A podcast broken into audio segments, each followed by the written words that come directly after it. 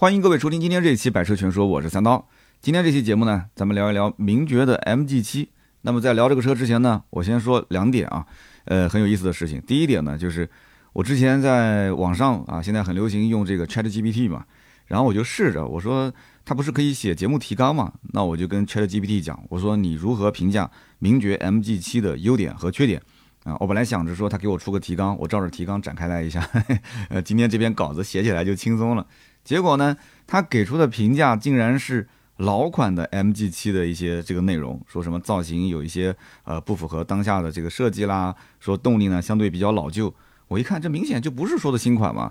后来呢，我又重新啊问了一下问题，我说你如何评价刚刚上市的新款名爵 MG7？那么给出的这个答案呢，说实话有点打官腔啊。这个网上的资料其实搜搜也都能搜得到，所以呢，我觉得对我写文章没有太大的帮助。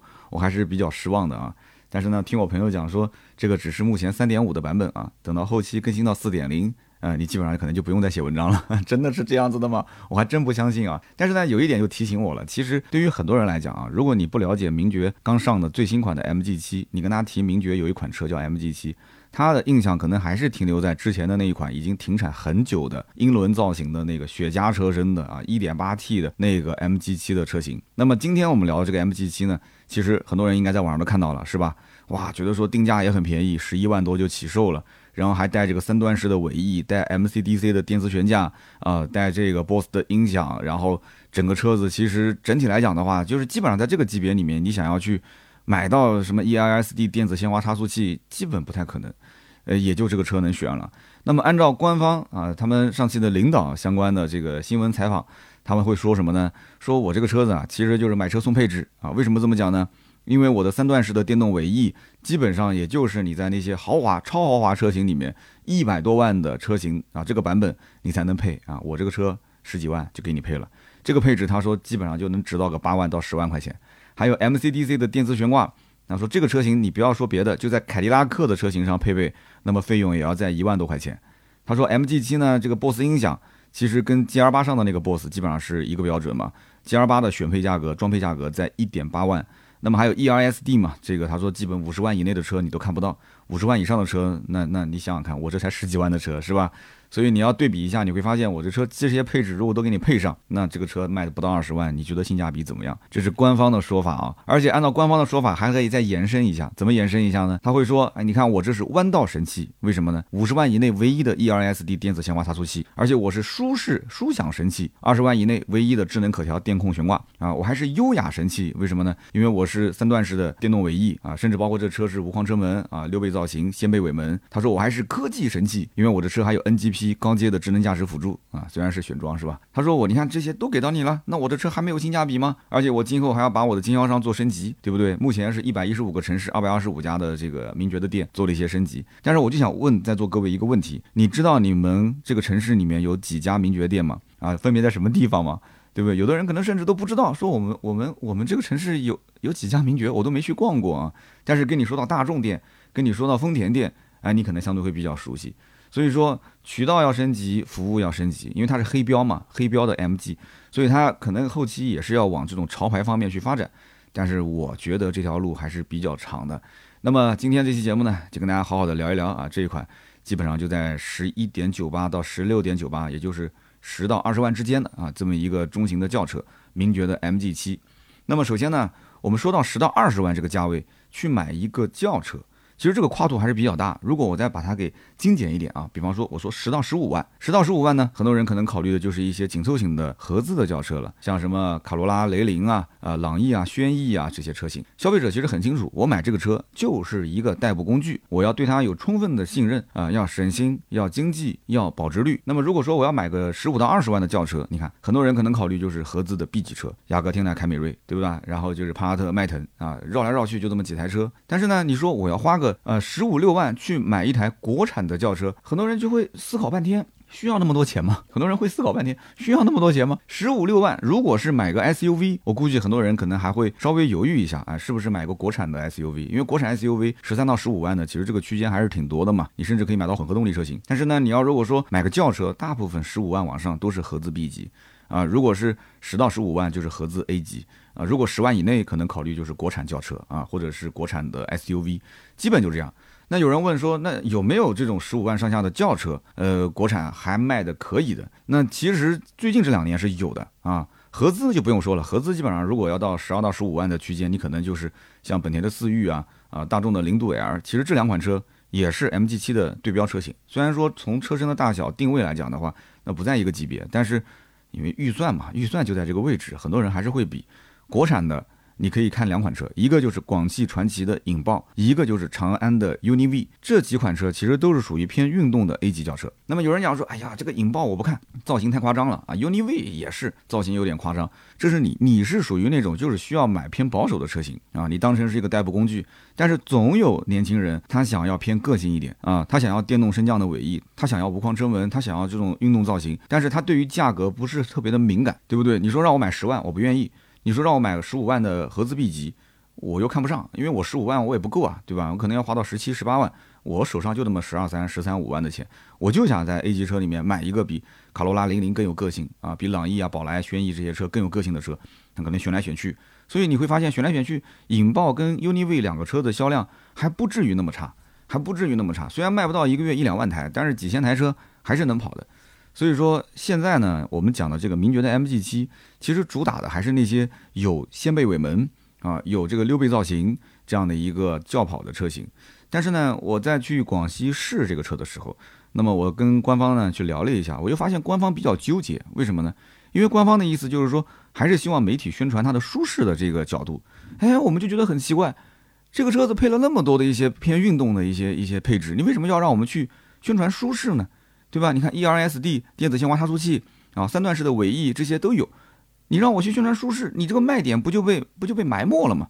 然后后来领导的意思说什么呢？说，哎呀，如果说这个把运动属性打造的太过于的标签化，可能会影响这个车的销量。为什么呢？因为大多数老百姓只是希望造型运动一点。你如果真的车子特别运动的话，你看现在运动属性的车型，特别是 B 级车，像像什么阿特兹啊这些，就卖的不是特别的好啊。那么就理解了。其实他还是希望这个车呢，突出它的一些实用性啊，让老百姓觉得说这是一个啊，当当一个 B 级车去买啊，我付的是 A 级车的钱啊，实用性、空间方面、配置方面都是 OK 的。那这样一来的话，他想把这个销量给拉起来，销量是他的一个核心的啊，非常重要的指标。那这么一讲，我们就懂了嘛。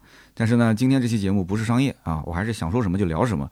所以今天这期节目呢，我们还是会重点啊去聊几个大家比较关心的。首先就是 MG7 它的这个定价到底有没有诚意，然后这款新车到底有哪些亮点。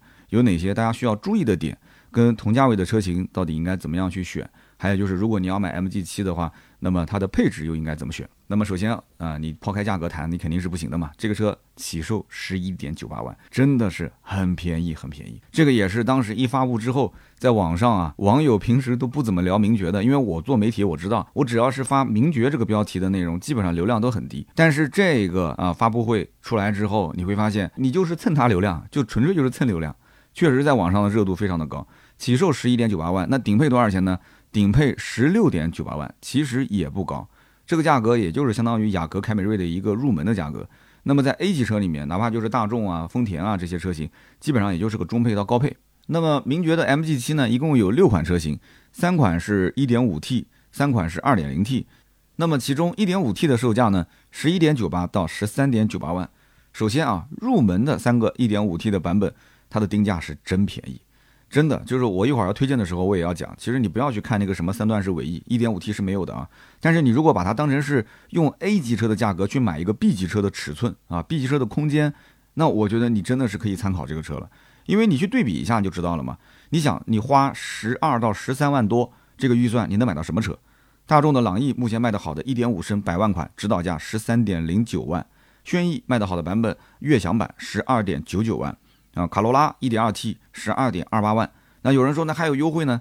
嗯，对，是有优惠，但是名爵，你想这个车子它后期能一毛钱优惠都不给吗？那目前刚上市肯定是新车嘛，对吧？新款车型那就原价卖，我们就按照指导价这么比吧，先简单一点啊，十二万多的裸车，你可以买到名爵 MG7 的 1.5T 中配。啊，这是一个标标准准的中型轿车，你要搞清楚，它不是紧凑级的。就算你不是图什么更强的动力啊，或者说更高的配置，你把 MG7 就当成是一个普普通通的家用的中型轿车来买，十二万五千八 MG7 一点五 T 智美豪华版，我觉得足够用了。你去比一比什么朗逸啊、轩逸啊、卡罗拉，只要你不是认这个标，那这个车是明显性价比摆在你眼前，是吧？那么其次呢，入门的价格就是这个 MG7 入门价，甚至比自家小弟啊 MG6 还要便宜。怎么去理解呢？MG6 的价格是十点三八万到十三点九八万。我们刚刚说了一点五 T 比较推荐的版本是十二点五八万，对吧？十二点五八万，MG 六都要卖到十三点九八万，所以你看，空间更大，动力更好，而且还是溜背造型，无框车门，所以就只能讲 MG 七可能这个新的领导上任之后啊，可能对自己是下了狠手了，真的是下了狠手了，连自家兄弟都打，是吧？不管了啊，MG 六不在我手上，MG 七这个项目在我手上，反正我就是把价格给打低，是不是？我就让大家觉得说肉眼可见能看到性价比。那至于你信不信任我 MG，那一天两天可能不行，那只能是一年两年慢慢的去积累信任，怎么办呢？对吧？那么这第一，第二点，高配的价格其实定的也不高，2.0T 的版本售价十四点五八万到十六点九八万，你可以去看隔壁的大众零度 L，它的起售价都要十五点零九万，而且全系还是一点四 T。哦，没说错吧？一点四 T，福特蒙迪欧定价算便宜了吧？这是标准的 B 级车了吧？那福特蒙迪欧的起售价十五点九八万起，而且它的主销车型应该是十七万多的版本。那么其次就是 MG 七这个价格，其实你去对比谁？你去对比整个 B 级车合资当中 B 级车里面的价格，途夫、雪佛兰的迈锐宝、迈锐宝 XL 二点零 T 是吧？十七万多可以落地，有人觉得说很便宜了。啊，裸车价十四五万，十七万多落地。但是你要知道，你 MG 七多少钱？MG 七二点零 T 十四点五八到十六点九八万，也不会说比它贵多少。这两台车之间，其实我个人觉得十六七万都能落地，都没有问题。所以你要问我说，今后 MG 七还有多少的降价空间？我个人觉得还真不好讲。啊，目前来讲，这个指导价其实杀伤力已经很大了。那我估计厂家跟经销商可能都不太愿意继续去打折销售。但是呢，看这个销量，它的预期是多少？啊，如果说这个销量那两千台、三千台，我觉得说这是闭着眼睛卖的。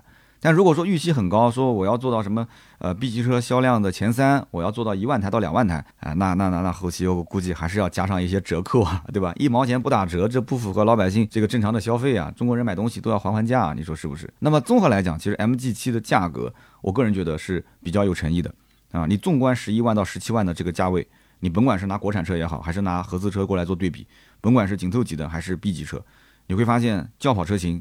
对吧？而且把轿跑车型这些亮点，无框车门、溜背造型、掀背尾门全部集齐，然后又给了你这些配置的，目前应该说 MG7 确实是独一份啊。有一说一，这个我还是比较有底气的啊。那么第二一点，我们继续讲啊，MG7 有哪些亮点？这第二个问题。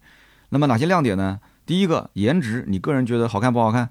有人唯一吐槽的无非就是前脸，对不对？因为它前脸没办法，之前走天蝎座的这样的一个设计语言，那往后走基本上这个前脸肯定要用一段时间。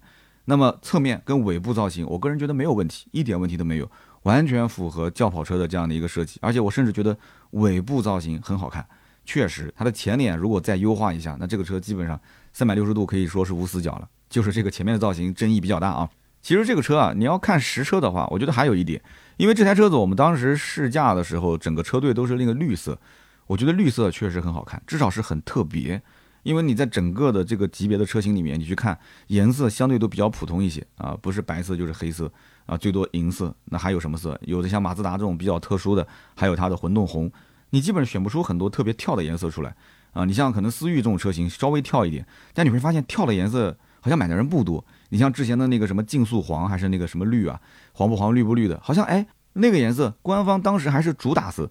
但是你在市面上，你基本上看不见那种就是黄色的那种那种，就是有点黄有点绿的那个思域，你见过吗？身边有这个颜色吗？反正我在南京街头就没有见过。那么这次 MG7 呢，它有一个绿色，就是我们这次车队全部用的一个就统一的这个颜色。这个绿色，有天上午我们车队准备出发的时候，那个阳光洒在车身上，然后有台车子是从我们的山庄的外面开进来，然后我就看着那个车子啊，随着这个光线的变化，啊，我觉得这个车漆也很好看啊，所以说这台车。你不要因为是个名爵 MG 挂上这个标，你上来就喷说，哎呀名爵啊不能买啊，这个价格啊怎么这个那个再便宜我都不要。你不要这么讲，你要有机会你可以去看一看。你手上如果真的就捏着那么个十一二万、十三四万，我个人觉得你本身可选的余地就不大，对不对？你可选余地就不大。那么这台车子你即使不信任它，你说这个这个牌子这么多年 MG 七都已经断代断那么久了，是不是？而且他们家其他的车子我感觉好像也没有什么特别畅销的，没关系，你去看一看。对不对？你给他一次机会啊！我今天算是帮名爵说两句好话，你给他一次机会，你去到这个店里面去试一下，你觉得说这台车确实你不满意，你再去看别的，反正你也不会说浪费一毛钱，你天生钱在自己口袋里面。但你要如果说确实这个车肉眼可见性价比摆在那个地方，那你还纠结什么呢？现在中国人造车难道还有什么问题吗？没什么问题啊！中国人造车不管是从内饰还是从外观设计，还是从整体的品控，我觉得已经跟合资没有太大差距了，可以说微乎其微的差距，对不对？好，那么外观就讲那么多，对吧？刚刚我前面说了，三段式尾翼也是独一份，但是对不起，这个三段式尾翼，说实话得要到高配上才能买到。但是还是那句话，你其实应该抱着什么逻辑呢？就是我用 A 级车的钱去买一个 B 级车，它的空间和这个呃跑车的造型啊，轿跑车造型。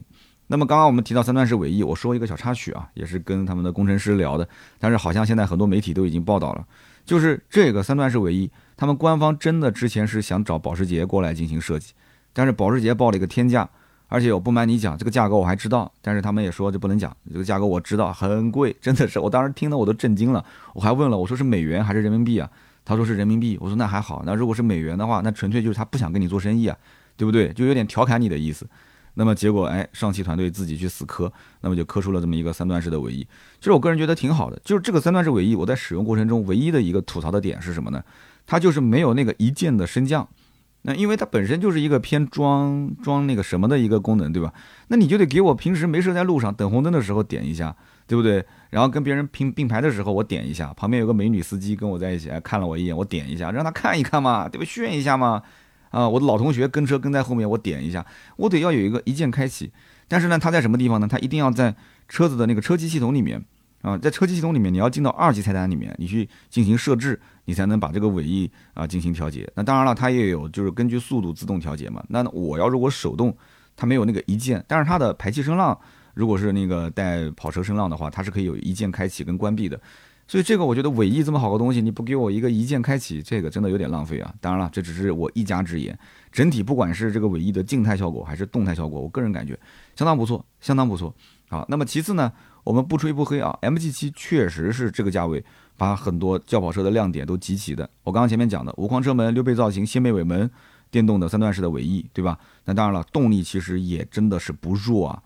那么之前上市的同价位的轿跑当中，要么有的车型只有无框车门和掀背尾门，是吧？比方说大众的零度 L，要么只有掀背尾门和电动的尾翼，比方说长安的 UNI V，要么就只是一个轿跑造型 啊，有点小溜背啊，门也不是无框的啊，也没有溜背，也没有电动尾翼，什么都没有，反正就告诉你这是个轿跑，是不是？那么 MG7 你看无框车门、溜背造型、三段式电动尾翼啊、掀背尾门。啊，甚至你要想高配的话，把那些配置全部加上去之后，那这个车可以讲就已经，我觉得这个价位真的你挑不出什么毛病，你还能挑出什么毛病呢？你除了对它这个牌子你不信任，是不是？其实我个人觉得你一定要挑，那可能是吹毛求疵讲，它可以做的再夸张一点，它可以学那个小鹏啊，有人一讲小鹏你就知道我要说什么了，是吧？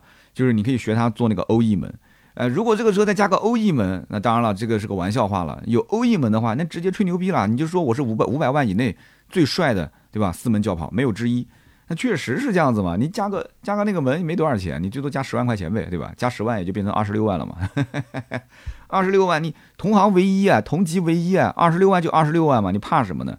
对不对？实在不行贴点成本嘛，你卖个二十万行不行？你加个五万块钱，卖个二十一，肯定有人买。关键是这个在大家的心目中啊，大家心目中它的标杆就在那个位置了啊，就二十万买个名爵的 MG 七二十万买个这种啊带剪刀门的、带欧翼门的。那感觉非常好，是不是？本身这个车内饰也不拉胯，三十三英寸的一体式的中控屏，哪怕的真皮，十四个扬声器的 BOSS 音响，八幺五五车规级的一个芯片，而且也是这个上汽最新的一套车机系统，没有任何问题啊！有什么问题呢？对不对？那我相信，可能今天啊，如果上汽的领导听到我的节目，后期可能说不定就改一个这个欧翼门或者剪刀门的版本了，是吧？好，我们讲这第一，第二个点，空间跟尺寸确实也很大。这个车车长多少呢？车长是四八八四。啊，不到四米九。那有人讲说，哎呀，你还说是 B 级车呢？那 B 级车都是将近接近五米啊。的确，我承认，就是你如果把它放到那些纯的 B 级的轿车里面啊，雅阁、天籁、凯美瑞、帕萨特、迈腾，那这个级别都很卷，它可能达不到这个级别的一个我们讲就是说常规的水准。但是你跟 A 级车比，都是四米七几啊，不到四米八，你跟它这些车身去比，甚至四米六几的这些车身去比，你觉得四八八四还算小吗？真的不小。车身宽度是幺八八九。那么车身高度是幺四四七，这个车其实比较低趴的，轴距呢是二七七八，两米七七八，接近两米八的轴距，也不算小啦，兄弟们。所以这个尺寸你放在十一到十三万这个级别的车型上去对比，真的空间是 OK 的，特别是它的这个车长，而且整个车在你车的面前，就你的眼前的那个感觉，它就不是一个小车。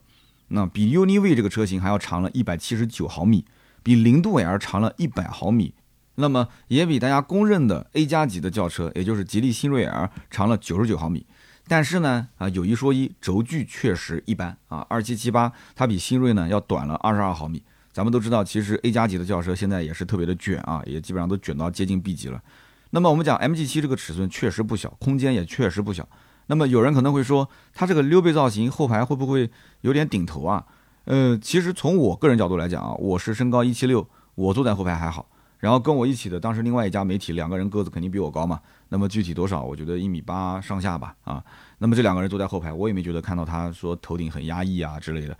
其实我个人觉得，像这种车型啊，因为国产车一般都是要走性价比的路线，它不会说为了一个溜背造型去牺牲后排空间的。你可以很明显的发现，它的整个溜背其实是从后排到了头枕这个位置啊，它才往下溜，它整个的后排给头部留的空间还是可以的啊。所以呢，我们一行的这个两家媒体其实试的过程中感觉都还好。那如果说你们家都是大个子，都是一米九以上啊，都是一米八五以上，那我个人觉得你其实选什么车都很难。你除非选那种大型的、中大型的 SUV，你可能坐的才会相对来讲宽敞一些啊。那么我们讲第二点，第三点是什么？动力很强，确实这个车的动力可玩性还是比较高的。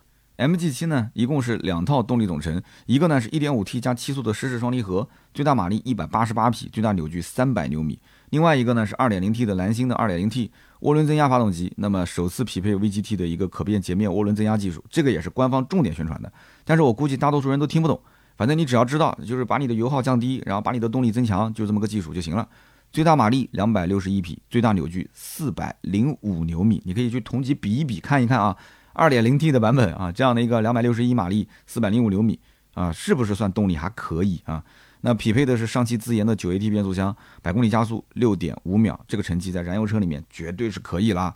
这里面唯一大家比较纠结的点就是上汽自研九 AT 变速箱质量到底怎么样？是这个问题吧？有的时候呢，真的也挺纠结的。如果说给你用一个老款的变速箱，很稳定啊，但是你觉得是没什么亮点。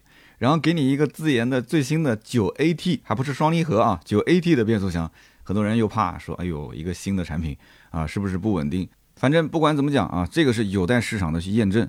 但是呢，至少从理论上讲，九 AT 变速箱，不管是从顿挫，还是从整体的这个油耗的经济性，应该说都是没有问题的。那我这次其实，在广西试的过程当中呢，我个人觉得这个变速箱呢，应该讲还是比较成熟的啊。跟我们之前试的一些某些品牌的啊，国产的九 AT 变速箱，或者是九速的双离合变速箱比起来的话，我个人觉得配这个车上，你按照这个价格来讲的话，应该是没有问题的。那因为我只是试了新车，我不能说它的稳定性更好，只能说从呃换挡的顿挫啊，包括油耗的经济性这两方面来讲，还是 OK 的。这个车子呢，我们因为全程高速比较多，当时跑下来的话，基本上在七个油上下啊，七个油上下，这是二点零 T 的版本啊。所以呢，我不知道大家对于一个二点零 T 的车是什么概念啊？有没有什么样的一个油耗的预期？因为我之前开的 CRV 就是二点零，还不带涡轮增压的嘛。那我是个四驱的版本，当时我那个车基本上油耗都在十个上下啊，能跑到九个油多一点就算不错了，就是平均油耗。所以呢，对于像 MG7 这种车型，1.5T，因为它配的不是 9AT 变速箱嘛，它 1.5T 仍然还是一个七速的双离合啊，湿式双离合。那么我个人觉得，应该讲它的 1.5T 的版本跟 2.0T 的油耗差距不会特别的大。那么大家心理预期呢，应该是放在八到九个油啊，我个人觉得这样的话相对合理一点。那么还有人讲说，名爵呢向来都是虚标王啊，之前的 MG 五天蝎座官方标这个百公里加速六点九秒。实测的话，很多媒体开出来都在九秒左右，那么有些说不过去，是吧？但是这一次 MG 七的这个动力呢，很多媒体也做了实测，那么实测的数据呢，百公里加速基本上稳定在六点七到六点八秒。那么官方给的数据是多少呢？六点五秒啊，六点七、六点八、六点五，那确实应该讲还是比较符合的。那么这个成绩你可以怎么对比呢？你可以去对比啊，号称是性能车试金石啊，雪佛兰迈锐宝 XL 2.0T，之前不是跑了一个浙赛啊，圈速第一嘛？迈锐宝的 XL 啊，目前给到的这个数据是百公里加速七点一二秒啊，比它稍微快一点。那基本上这个数据能跟大众的高尔夫 GTI 小钢炮打个平手了啊。那么不仅仅是百公里加速啊，我们之前看到零到四百的加速也有人去测过啊，测下来的成绩是十四点八八秒啊，你也可以参考雪佛兰迈锐宝 x A 二二点零 T 零杠四的一个成绩十五点一九秒，那么福特蒙迪欧也有过零杠四的成绩十五点五九秒，而且这个发动机的后段的一个动力储备，我个人觉得其实还是可以的。你比方说上高速的时候，速度达到个八十或者是一百，你再一脚油门闷到底，它后段的一个加速，我个人体验下来还是可以的。所以在动力上，2.0T 的 MG7 应该说，呃，你挑不出什么毛病，大家可以去试啊。今天我把话撂这，你可以去试这个车。那么最后的最后呢，再提醒一句啊，这个车加92号汽油，加92号汽油啊，不像那个大众的车型还给你加95是吧？92就 OK。那么你想想看，这个车你要买的高配的话，还有运动排气、ERSD 电子限滑差速器、MCDC 智能可调电控悬架，所以对于这台车整体的动力表现、硬件配备。二点零 T 确实有可玩性，这个没话可讲。不过呢，MG 七你要让我说缺点，缺点确实有啊，有什么呢？那就是它的基础配置并不高，这也是网上目前吐槽最多的。那比方说在安全配置方面，它的侧气囊只有顶配和次顶配才有，而且宣传的亮点，呃，也都不是全系标配的。比方说三段式的尾翼，只有二点零 T 的版本啊，这个车型才是标配。那么 1.5T 的版本，它能不能选装三段式尾翼呢？可以选装，多少钱呢？之前官方讲说，哎，这个尾翼呢，怎么也值个八万块钱，是吧？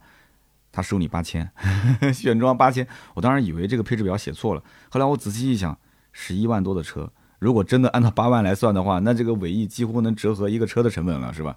八千块钱，八千块钱你加还是不加？你换作是我闭着眼睛加嘛，想都不用想的。不过呢，美中不足的就是只有一点五 T 顶配能选。就这八千块钱，你想加也只能是买到一点五 T 的顶配，中配和低配你还选不了。这也是我觉得真的名爵在营销方面啊，还是要再思考一下。你既然这个亮点都放出去了，大家都比较眼馋，你哪怕最最低配对吧，或者中配，你给人家选一下嘛。八千块钱就感觉有这个便宜，我就没占到，是不是？是不是这种感觉？那么还有叫 X Mod 超级玩家模式，ERSD 电子悬滑差速器，MCDC 智能可调电控悬架，这些也只有顶配车型才有。所以说怎么讲呢？这个很多人就觉得说你就是逼我买顶配嘛。还有排气声浪也只有中高配才有，所以很多人就眼馋。主要是什么？还是兜里的预算有限啊，兜里的预算有限，要不然你直接买顶配就没有这些烦恼了嘛，是不是？那好，我们接下来讲就是它跟竞品应该怎么选。那我觉得呢，首先你其实可以排除大众的零度 L 了。虽然说那个车子呢有无框车门、掀背尾门，但是它没有电动尾翼，对不对？你玩不玩这个东西？你觉得说对这个没有感觉啊？那你就放在一起选。但是你只要但凡对这个有感觉。那你其实肯定是会心心念念去在市面上找有这种电动尾翼或者是三段式电动尾翼的，那你基本上就没找到什么样的可以替代的车型了。那么零度 L 其实全系，你如果觉得说它是个轿跑啊，它确实也有轿跑的一部分的特征，无框车门，但是呢，你会发现它底子其实跟速腾是一样的，1.4T 加七速的干式的双离合变速箱，所以说这一代的零度 L 你可以把它当成是一个轿跑版的速腾。那么价位呢，跟速腾比，你会觉得说它好像性价比又没有速腾那么高，但是速腾也不是一个走性价比路线的车，是不是？你看到速腾之后，你会发现好像我买个宝来，买个朗逸也是一样的，比速腾还便宜，是吧？那么同样的，CC 跟迈腾也是一个道理嘛。虽然说颜值不错啊，但是动力呢其实一般般，性价比也是一般般啊，配置呢其实也相对比较低啊。我曾经也拍过 CC，大家可以看我的视频，对吧？所以呢，我个人猜测，其实买零度 L 的客户呢，应该是跟买 UNI-V。买 MG 七买引爆的这一批人，他根本就不是同一批，啊，买零度 L 的客户是首先我要认大众，那么在大众的这个基础上，啊，我觉得像速腾这种车没有个性，那我希望再加入一点个性，我对价格呢也不是那么敏感啊，稍微贵一点也可以。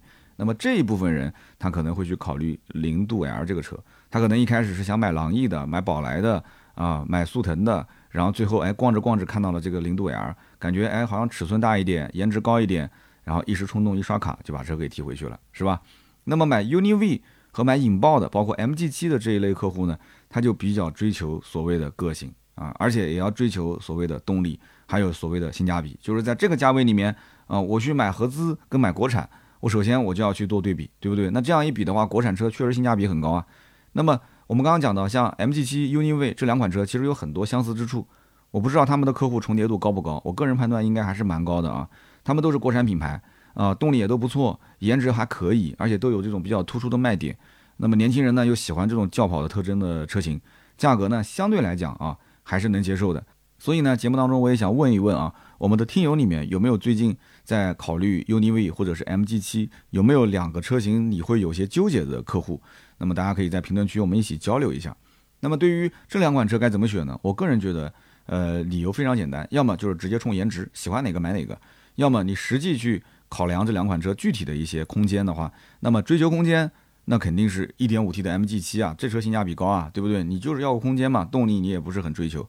那么十二万多就搞定了。那如果说追求动力，那确实 UNI-V 的 2.0T 跟 MG7 的 2.0T 的两个其实还不错。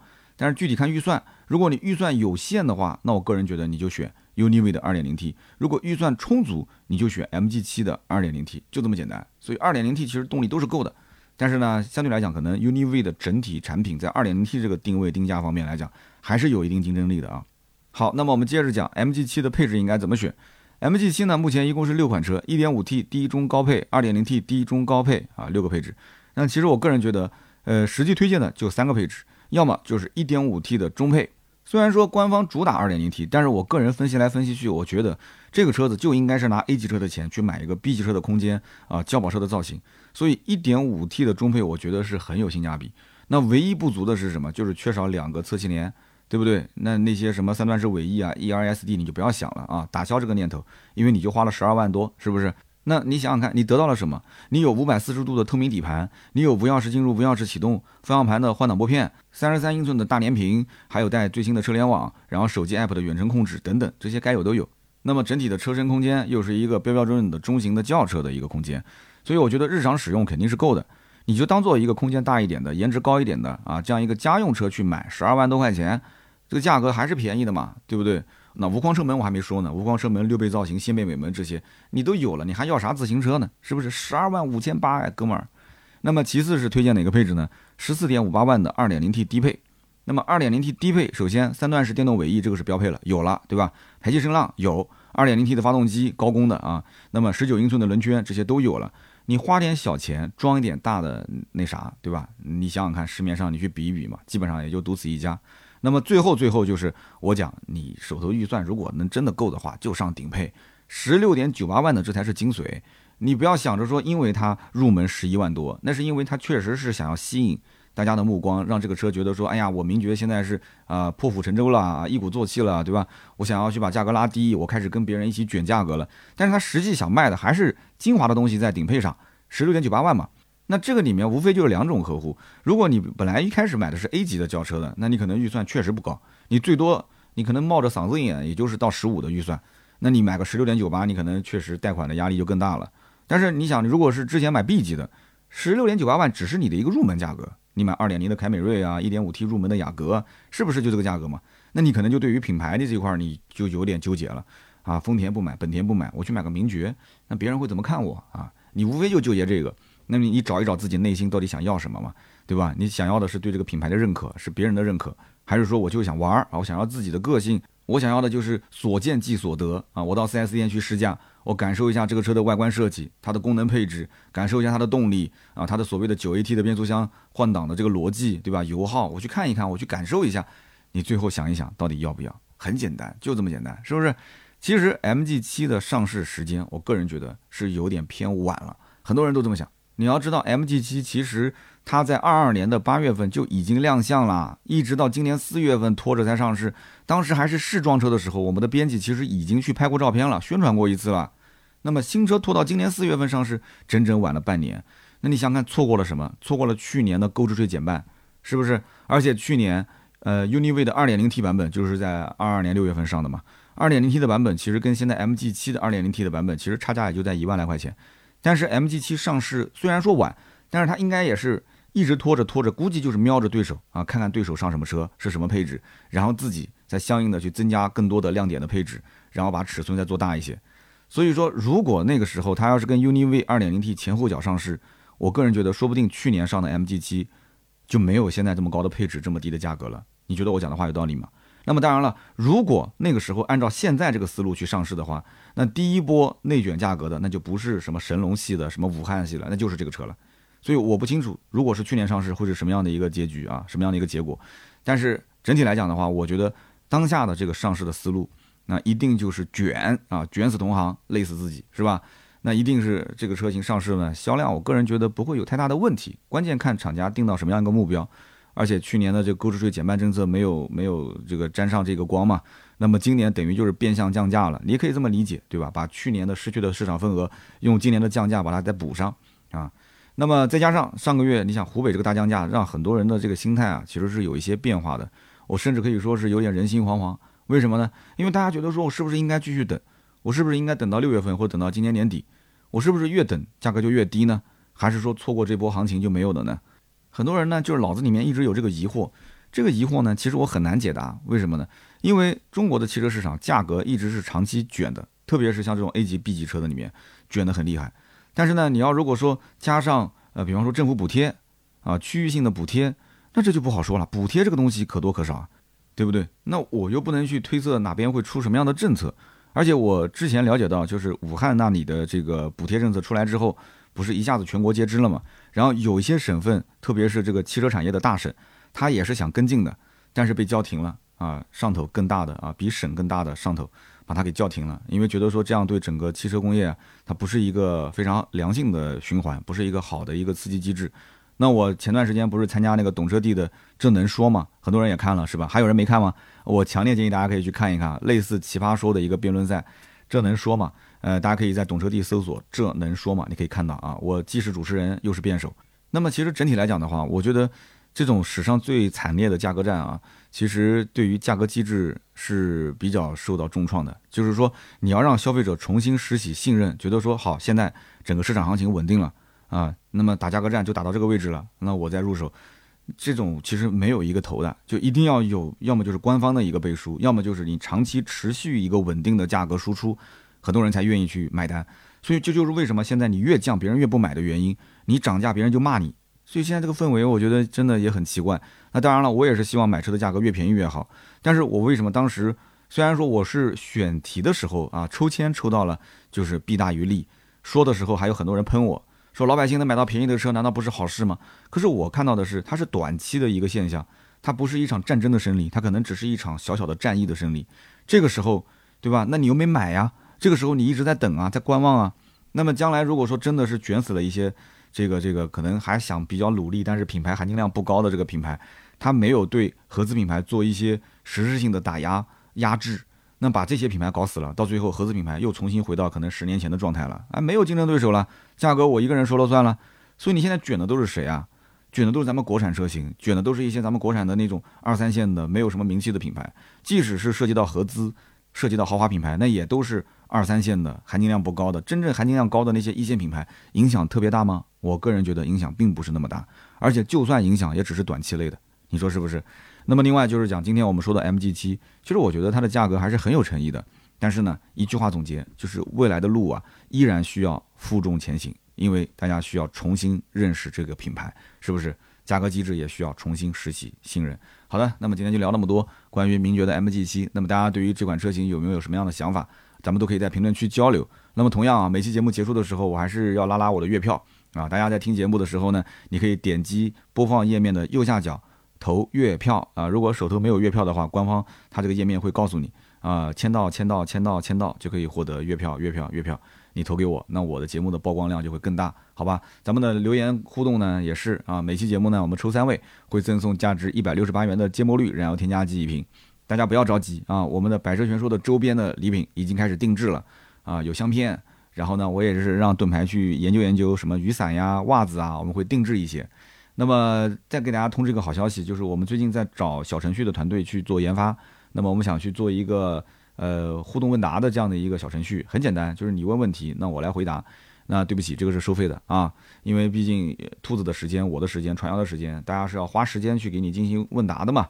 所以呢，到时候上面会有三个选择啊，三刀、兔子、呃传谣啊，当然了，也可以加上小谢，咱们四个，对吧？那每个人呢可能收费不一样。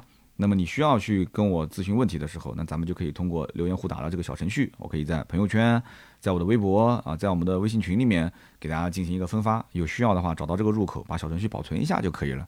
哎，这个东西其实挺好的啊，大家可以对我们的小程序多多提宝贵的意见。好，那么我们接下来就聊这个身边事的环节啊。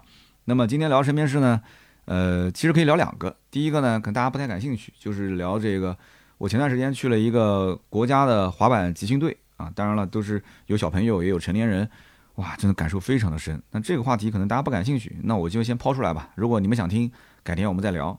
因为对于小孩的一些爱好的培养，我也有自己的一些想法。但是我就发现呢，有的时候我讲小朋友，我讲育育育孩这块，有的人不爱听，而且有人觉得说，你就家里面那点破事，你天天拿出来嘚瑟什么？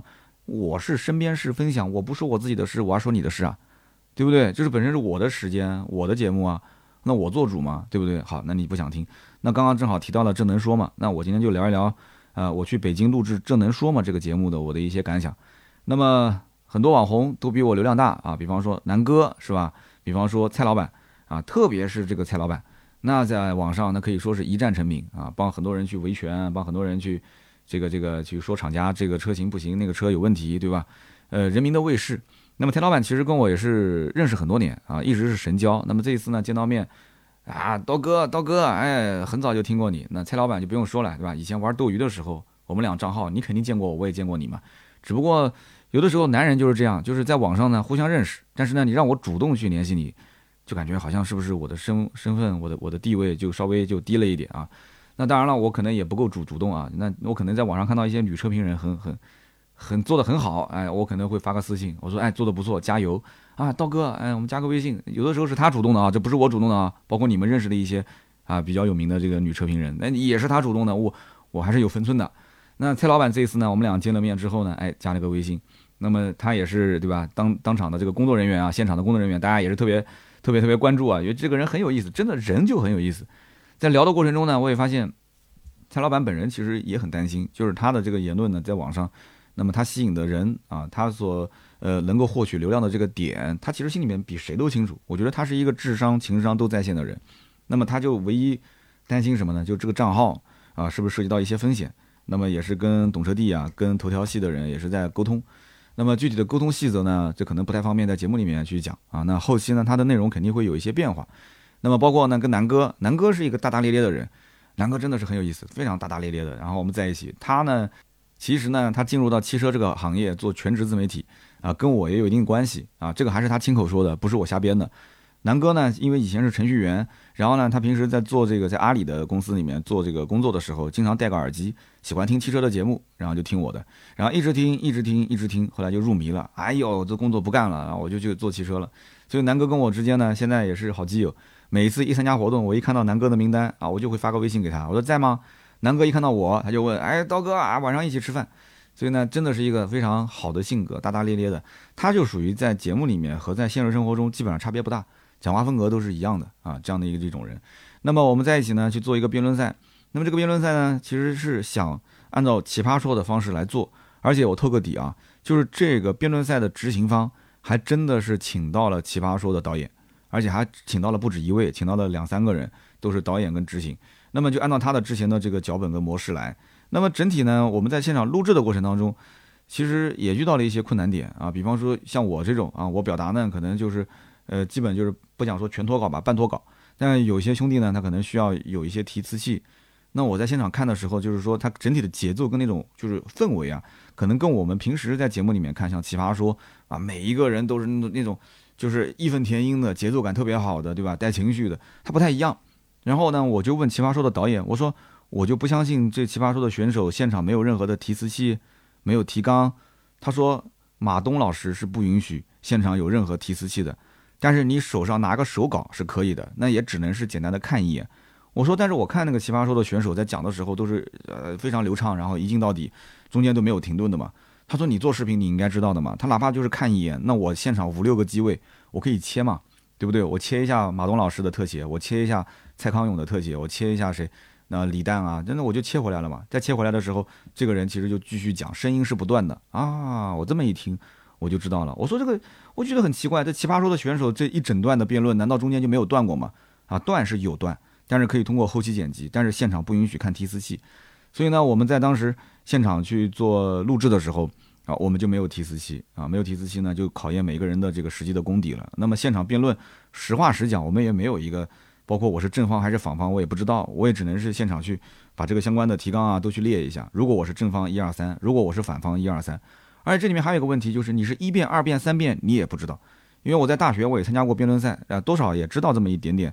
比方说什么一辩要去立论啊，你要能站得住脚；二辩呢要做攻击，你要把对方一辩讲完的话呢，你要去找他一些漏洞啊去做反驳。那么三辩呢是总结陈词，对吧？你要能够把你的整个的这个论点啊去充实的更饱满一些，因为最后的这个现场的评选它是需要投票的嘛，对吧？你要能让评委在你最后这一击的过程中能够把那一个宝贵的票投到你的身上。所以呢，我也大概知道这一些逻辑，但是现场呢，我我不知道我是一辩、二辩、三辩，而且最夸张的是什么？我再给你讲个更离谱的，其实我都不知道我是辩手，所以这就是为什么第一期的这能说吗？我穿的衣服跟所有的嘉宾都格格不入，我穿那个西装，然后我本来还带了个领结，我带了一个小的胸花插在身上，就是我整体造型跟其他人那种很随性的造型完全不一样。为什么？因为一开始跟我说的是我是主持人，我不是辩手。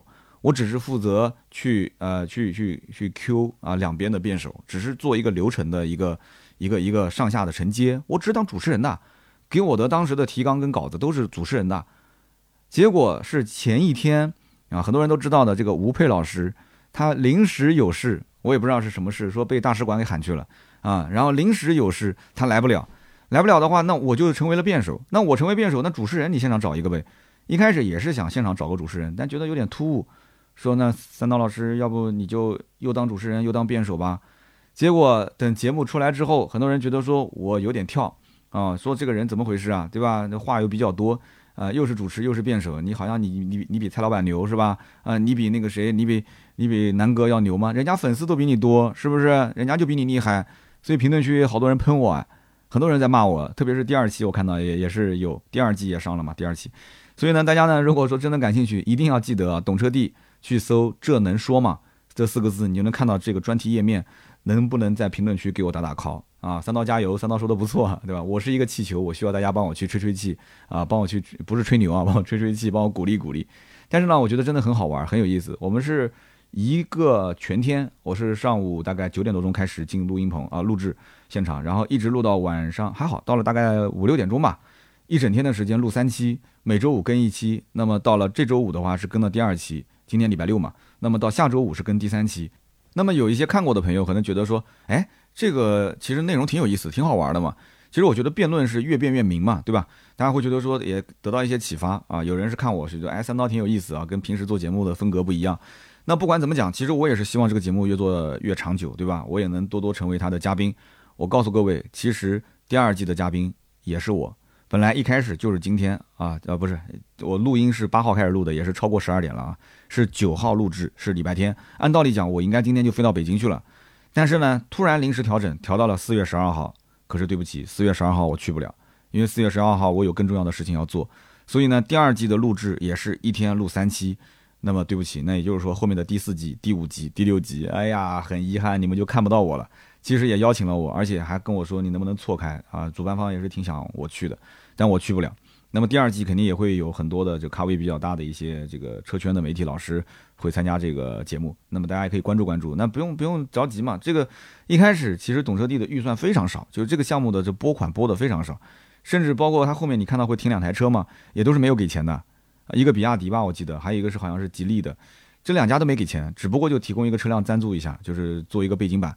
那么从第一期啊，我们讲做完之后，哎，反响蛮好的。懂车帝的中高层都觉得说这个可以持续做，它就相当于是个试水的节目，做不好就直接结束了。呃，做的还不错，反响挺好，咱们就继续做。那么你看，不就有第二季了嘛，对吧？那么如果第二季这些嘉宾不拉胯啊，真的做的可能比我们还要强，还要好，那肯定是有第三季的，到时候再看吧。时间来得及，我还是有机会去的，哎。没有问题啊，没有问题。这个呢，是我们把它放长远来看啊。希望大家还是多支持我各个平台的一些内容，好吧？谢谢各位，谢谢。今天又聊了一点身边事啊，关于我去参加懂车帝的这能说吗？啊，这个栏目你可以理解成是汽车圈的奇葩说，感兴趣可以去懂车帝搜一搜啊，这能说吗？看一看。那么接下来呢，就聊一聊上期节目的留言互动。那么上期节目呢，咱们聊的是五菱宾果。那么身边事环节，我们聊的是网上那个关于加班的一个热搜事件。啊，结果我发现五菱缤果好像大家关心的不多，聊的不多，但是这个关于加班聊的很多。结果加班这个事件，昨天吧又出现了一个反转，说是那个哥们儿因为去面试那家公司没成功，然后后来说是心生怨气之后造谣，然后那哥们儿好像后来又被抓了，但是之前官方又辟过谣，说什么那个人是是外包的一个公司的员工，不是他们公司的，所以就搞得扑朔迷离。网友现在这个怨言也挺多的啊，但是我其实没有讲这个事太多，我只是讲关于加班这个现象我的一些分析啊。所以呢，有人讲说刀哥你这是不是得删了？我觉得不用删，因为我聊的更多是我怎么理解加班这件事。那么上期节目呢，听友有很多人分享自己加班的事情啊。那么其中有这么一条留言，他的 ID 叫做卢林斯国一，他说刀哥啊，我目前在三线城市的国企，五加二白加黑，周六保证不休息，是周日休息不保证。他说：“我的公司还搞个什么末位淘汰制，能上能下，能进能出，赛马制，可不是以前的说，哎呀，国企下班看电视打麻将了。”他说：“我都要哭了，不知道其他城市的国企啊，这些刀客刀友们是不是也是这样？其实我觉得，如果说啊，你的这家国企它是赛马制，能上能下，是公正、公开、公平的竞争的话，哎，这不是好事吗？”国企能做出这样的一个，就比私企还要这个内部竞争机制这个这个更加完善的话，那你就可以有个上升的通道了，你就不需要像有的国企说混混日子、拍拍领导马屁就能上，那你不就更没希望了吗？但你说五加二白加黑，哇，这有点夸张了啊！那如果是这样的话，那你们公司的收入至少得比得上阿里啊，要不然的话，你有这种拼劲，你为什么不去阿里呢？你阿里也是拼七天，你这里也是拼七天，对吧？你三线城市国企，你说，你说，你说你拿多少钱呢？但是其实国企也好，体制也好，有一件事情是铁板钉钉的，就是你只要不犯大的错误，他没办法把你给开了，对吧？你就是混一混，对吧？我最多就是不当领导，不往上升呗。我基础工资你也能保证我的吧？对不对？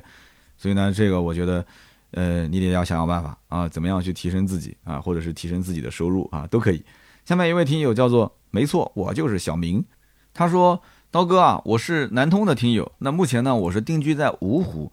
在芜湖有一家企业，加班文化盛行啊，就是，嗯，你知道的那个汽车品牌对吧？啊，而且是某瑞啊，商用车。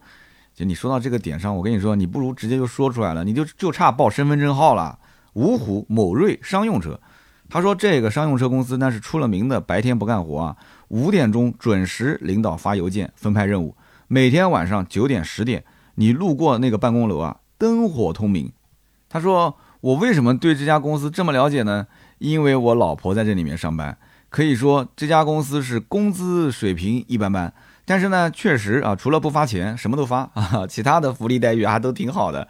但是呢，真的天天加班，它不是回事啊，天天加班顾不到家啊，所以呢，啊，我老婆后来就辞职了啊。也对，家庭和事业两边确实要兼顾啊，有的时候两个人都工作啊，一旦是有了孩子的话，确实有一个人要为家庭牺牲挺多的。那么，反正我身边就是男生牺牲的比较少啊，大部分都是女生。女生可能就会换一份相对比较稳定，然后呢，工作的时间比较灵活啊，这样的一份工作。所以男生呢，就是要多为家里的老婆孩子挣点钱嘛。那怎么办呢？只能是这样子。那也见过有那种反过来的，就是男生呢就属于半半个这个奶爸了，对吧？工作相对稳定一点，时间相对空闲一些，那也不追求在职业上有什么更好的发展。他就腾出更多的时间去陪伴孩子，去教育孩子。那么女生呢？哎，可能她这个事业心比较强，她就可以多为家里面去，呃，赚个二两碎银嘛。其实有的时候我在想啊，我倒想成为一个，我不讲说全职奶爸，至少是个半职业奶爸。其实我看着这孩子一点点长大，他其实再大一些，到了初中以后、高中以后，他跟父母不会那么亲的，也就剩下最后那么三四年、四五年的时间。这个时间，如果我要是现在在事业上激流勇退，啊，我我可以腾出大把的时间，比方说什么直播不做了，对吧？长视频不做了，咱们就做做短视频挣点钱，然后做做音频。我的情怀，剩下来的时间我就去陪我孩子，啊，上学我送，放学我接，然后呢在家辅导他功课，平时我教他弹吉他，对吧？出门教他玩滑板，他也会玩轮滑，是不是？然后带着他上一些辅导班，我就陪他。他其实性格是可以随我的。我们家孩子其实现在我真的有点愧疚，为什么呢？因为我感觉他性格真的是特别像他妈，像他妈也不是说不好。对不对？像他妈，因为他妈的性格也很好，但是他就是没有继承他妈学霸的潜质啊。他妈真的是学霸，从小就是三道杠啊。哎呀，学习方面继承了我，结果呢，性格方面没继承了我。呃，目前还小，所以说呢，我在想，是我陪伴他的时间短了一点。我还是想，哎，真的就讲到这个，又又有点难受啊。其实我真的，我觉得这东西就你不好平衡。既然今天都聊到这个话题了，我觉得就是不好平衡。激流勇退讲起来简单啊，做起来很难啊。这个时代给你的这个红利期就那么一个小窗口，开了就开了，关了就关了，没有就没有了，对不对？你现在跟我讲说，哎呀，我需要陪伴，我我不需要钱，等到有一天你当没有钱的时候，你会发现钱是个好东西，它能做到很多事情啊，很多你现在感觉不到的事情，其实都是经济基础是打在底的，对吧？打了这个经济基础的底之后啊，你不管是从人脉也好啊，说你去办事的这种顺利程度也好啊，甚至你说话的底气啊，跟人交流它都不一样了，对不对？所以说怎么讲呢？你让我急流勇退，我觉得我我还挺有干劲的，我内心还是个少年啊啊！所以我跟我媳妇儿讲，我说哎，你你想不想这个？你作为事业，我作为奶爸，他说：“那你就让我把英语学好啊，将来我就，对吧？我就那个啥，我挣的多一点，然后我们看能不能调整一下。”说是这么说，说是这么说，他怎么调啊？对吧？他再怎么挣钱，应该都没有自媒体挣钱，是吧？行啊，那反正我们接下来聊第三条留言。下面这一条呢，叫小马快跑了。他说：“三刀你好啊，我是一个不算太老的老听友，开始呢是听汽车兄弟过来的，后来发现三刀的音频也非常有内容，声音呢平和有力。”啊，就夸的话就不说了啊，就继续往下聊了。他说呢，我希望能够分享一些我的观点。首先，关于这个成都加班的这个事件啊，他说我就在成都啊。他说现在成都其实也挺好的，其他的一些大的城市怎么讲呢，都非常的卷啊。成都我知道的，成都其实也卷，但是成都人的心态就是你再怎么卷，我该打麻将打麻将，对吧？该出去耍就出去耍，是吧？那他说现在网上闹得沸沸扬扬的，实际上一开始各大群里面传播的时候，朋友们也是预料到。啊，说现在的回复和最终的结果，慢慢的总归是要平息的。那为什么成都是一个，其实外人觉得不卷，但实际上我们在这里生活觉得挺卷的呢？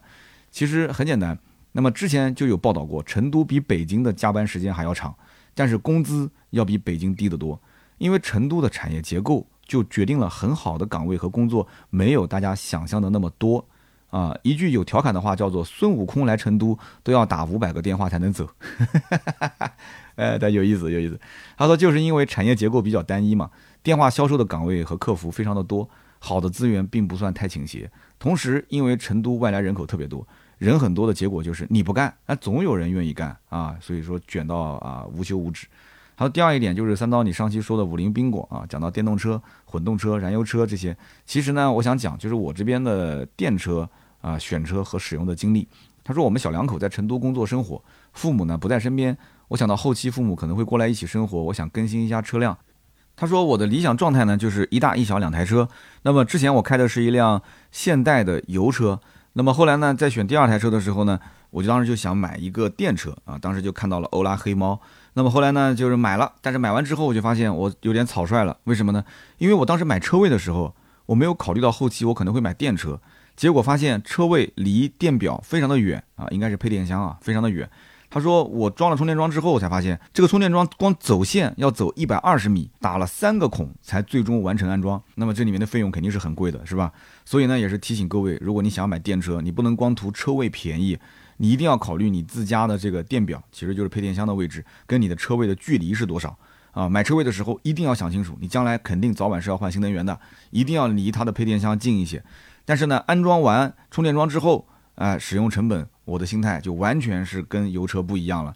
现在开车出门完全没有油耗的压力啊，一公里就三四分钱。成都是有分谷电的啊，谷电也就两毛多钱，哇，这么便宜啊！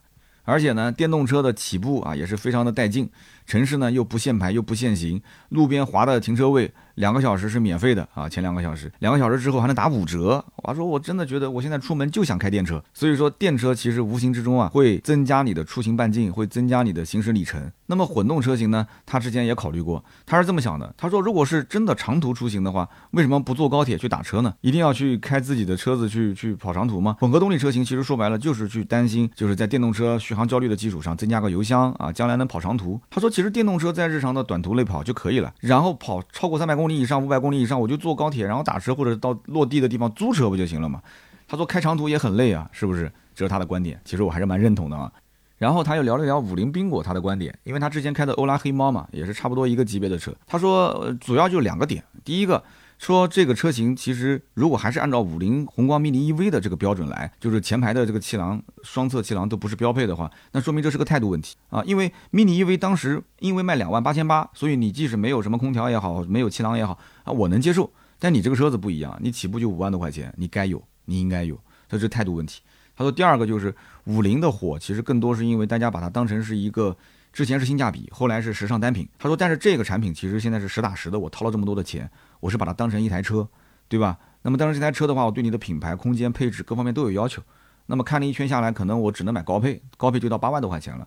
那么到了八万多块钱，那是不是比亚迪的品牌会比你五菱更加的硬气呢？啊，这就是他的观点。那么这位听友其实他写的文字远比我说的还要多。那么长图文他也非常的聪明啊，是用一个记事本去写，然后截了个图发出来。其实我是强烈建议大家这么发，因为喜马拉雅这个留言平台真的这么多年了，我提了无数次的建议，但是都会出现这种就是发了评论就被吃掉的这种现象。长图文一定要记得去截图发，或者说你把它分段一点一点发都可以。那么其实呢，也不是要求每一位听友都发长的评论。说实话，你听了真的有感触，你可以去用长评论来发，哪怕你就是不想打字，你可以用那种语音输入嘛。其实我平时打字更多是用语音输入，你就是逻辑有点混乱，有点错别字，你又不是交作业给我，没关系，无非就是我看的累一些嘛。但是我想要了解到你是怎么想的，这是我们之间交流的一个平台。如果你确实没有什么可说的嘛，也不需要说硬逼着自己去写一篇。长的评论，你看我每一期节目也不都是选长评啊，对吧？有的很短的评论我也会选，主要就是说，呃，你要是有感而发，这个很关键。所以呢，就是，呃，真心诚意的我在做节目啊，你呢也是真心诚意的给我做评论，那么咱们用心去交流，我觉得这个节目才能长远，大家做的才会有温度，是吧？好的，那么以上就是本期节目所有的内容，感谢大家收听啊，不要忘了啊，给我投一投免费的月票。呃，在手机端播放页面的右下角点击投月票就可以了，只要平时签到，你都可以获得月票。好的，那么想关注我的更多原创内容呢，可以去关注哔哩哔哩的百车全说，每周五会更新一期长视频。那么也可以关注我的抖音账号三刀砍车，还有我的新浪微博百车全说三刀，以及我们的公众号。想要加群的话，可以关注一下我们的公众号百车全说。那么今天这期节目呢，就到这里，下一周呢可能会稍微忙一些，因为下下周就是上海车展。所以下周我既要把手头的工作忙完，还要准备上海车展，所以毫无疑问，下周一定会有一到两期的选题，就是上海车展的相关内容。好的，那么今天这期呢就到这里，我们下周三接着聊，拜拜。